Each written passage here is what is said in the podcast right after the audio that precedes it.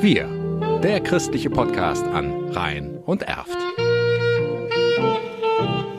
Mit Bernd Hamer. Obdachlose, sie leben auf der Straße. Und Obdachlose sterben auch auf der Straße, auch wenn sich wohl kaum einer Gedanken darüber macht. Wir begegnen ihnen im Stadtbild, wenn wir durch die Stadt laufen, sehen wir sie irgendwo liegen oder auch um Almosen betteln und ja, wo die nachts hingehen, wo sie schlafen, entzieht sich unsere Aufmerksamkeit und wo sie sterben erst recht. Sagt Philipp Wittmann. Und diese Frage hat uns berührt, meine Frau und mich, und haben daraus sozusagen das Engagement abgeleitet, da müssen wir doch was tun. Wobei ich gerne darauf hinweise, dass der eigentliche Impuls durch Schwester Christi Christina, einer Franziskanerin, kam, die in Köln an der Obdachlosenkirche im Gubbio arbeitet. Und sie hat diese Idee aufgebracht. Und dann haben wir, meine Frau und ich, gesagt, da machen wir mit, dafür wollen wir was tun und an der Stelle ja Abhilfe schaffen.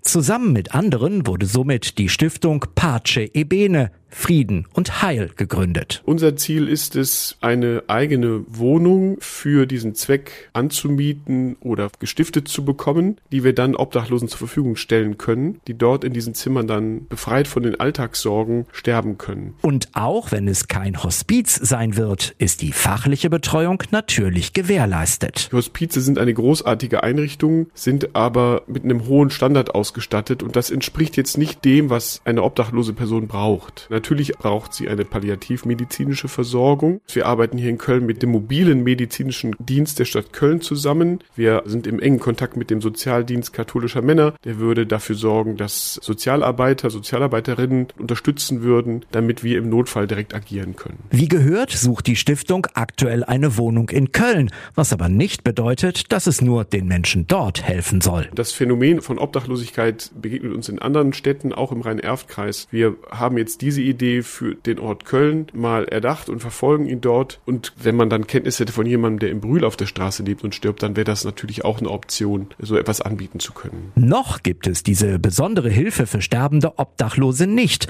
aber die Stiftung ist auf einem guten Weg. Uns gibt es seit vier Monaten. Wir sind gestartet, das darf ich vielleicht sagen, mit einem Kapital von gut 50.000 Euro und wir wachsen sozusagen täglich, wöchentlich durch Spenden, die wir bekommen. Wir brauchen aber auch die Mittel, weil Sie sich vorstellen können, dass der Unterhalt einer solchen Wohnung auch kostspielig ist. Und wer die Stiftung unterstützen möchte, der findet alle weiteren Infos im Netz auf paceebene-stiftung.de. Wir, der christliche Podcast an Rhein und Erft.